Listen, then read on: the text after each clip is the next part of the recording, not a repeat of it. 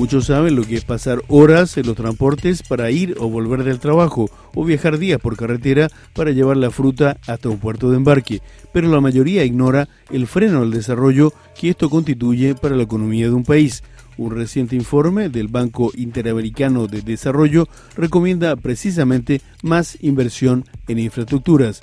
Agustín Aguerre, gerente de infraestructura y energía del BID. Creo que durante muchísimo tiempo hemos asociado la infraestructura con la parte hard, con el cemento y el hormigón, con los cables o los caños, cuando en realidad la infraestructura es un medio para proveer a los ciudadanos servicios y debería interesarnos más que el hormigón o el asfalto, el sistema de transporte que sobre él circula, más que los cables, este, el servicio de energía que alimenta cada casa en una ciudad y más que los caños, cómo llega en cantidad, en calidad y en precio el agua con el que las empresas industrializan productos o las casas alimentan niños. Yo creo que es una visión mucho más amplia de servicio que de infraestructura hard per se. Y en ese sentido, además de la publicación a la que tú haces referencia, nosotros estamos preparando para el año que viene la publicación emblema del banco, que nosotros llamamos DIA 2020, Development in the, in the Americas que refiere justamente a la evolución de los servicios públicos asociados a las infraestructuras, tanto en comunicaciones como en energía, agua y transporte, y cómo la digitalización y la modernización de esos servicios públicos nos va a cambiar la vida y cómo la regulación de esos servicios públicos va a tener que modificarse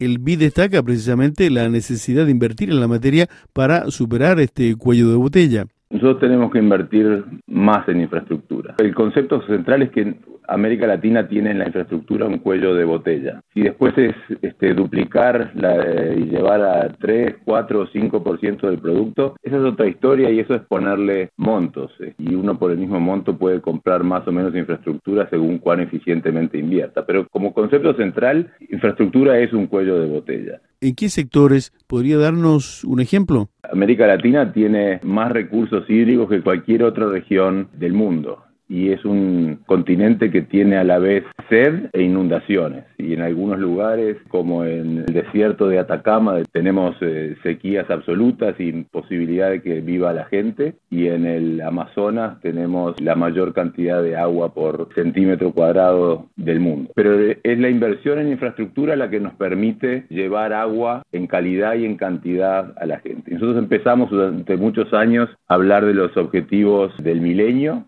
y al hacerlo nos pusimos a analizar indicadores muy globales, sin pensar también en la calidad del servicio.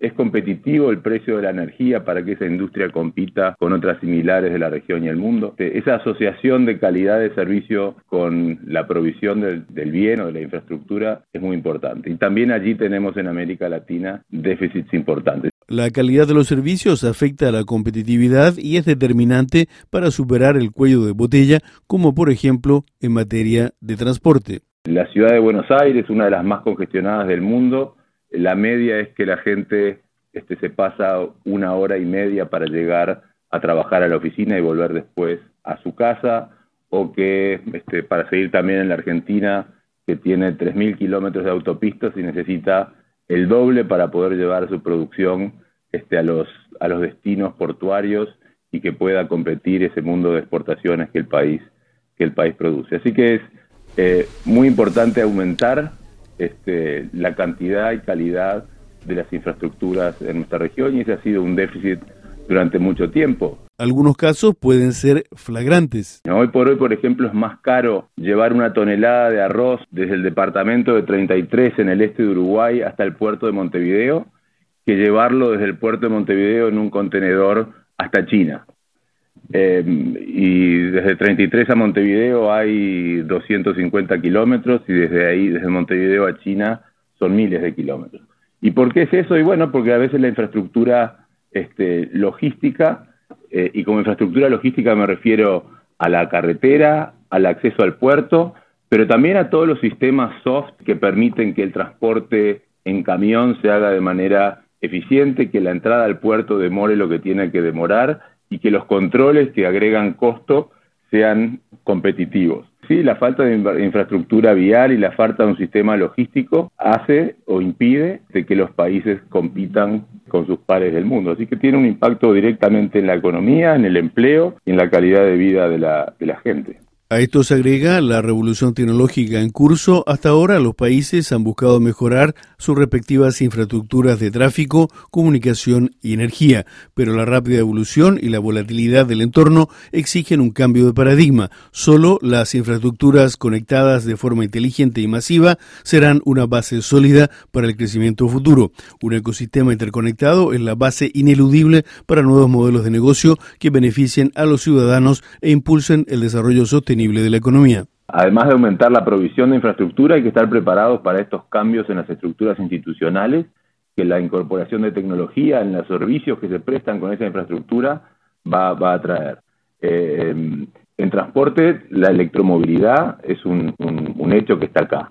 En agua, vamos a tener acceso a agua más este, barata y vamos a poder prestarle más servicios de agua a aquellos que hoy no tienen acceso y en América Latina son 25, 30 millones de personas que hoy no tienen eh, acceso a agua. En electricidad lo mismo, hay este, centenas de miles de familias, menos que agua, pero hay muchas familias aún sin acceso porque están en lugares remotos y esos hoy van a tener con un panel solar posibilidades de tener este, a sus niños leyendo por la noche, este, a sus heladeras con alimentos que duren más de un día, este, o a sus pequeñas industrias capaces de producir y competir para vender en los mercados. Es una transformación brutal y en todos los sentidos, en todos los sectores, este, los gobiernos deben estar preparados.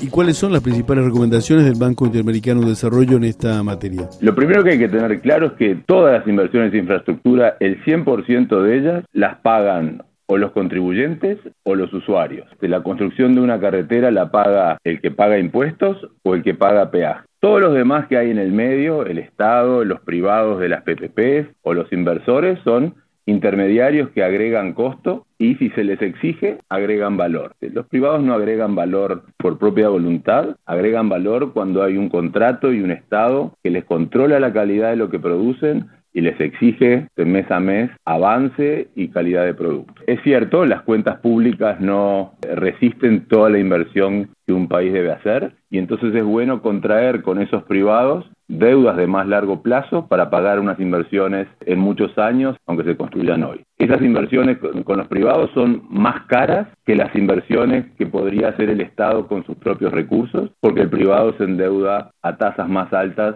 que las que se endeuda el Estado. Y lo que uno debería hacer en esas asociaciones público-privadas es, bueno, este socio privado, a cambio de que me cobres el financiamiento más caro, me vas a tener que compensar con mayor eficiencia, innovación, calidad y plazo. Y esa es la asociación que uno debería tener, ser consciente que uno está pagando más por un producto, pero a cambio obtiene esas mejoras de calidad o eficiencia. Y para que ello ocurra, debe ser el Estado quien esté en condiciones de exigirle al privado cuál es la calidad de lo que está vendiendo. En otras palabras, las infraestructuras no solo es una cuestión de financiación, sino también de gestión y de gobernanza que solo pueden brindar estados fuertes que gocen de los medios para hacerlo y además estén preparados para la revolución tecnológica que ya está en marcha.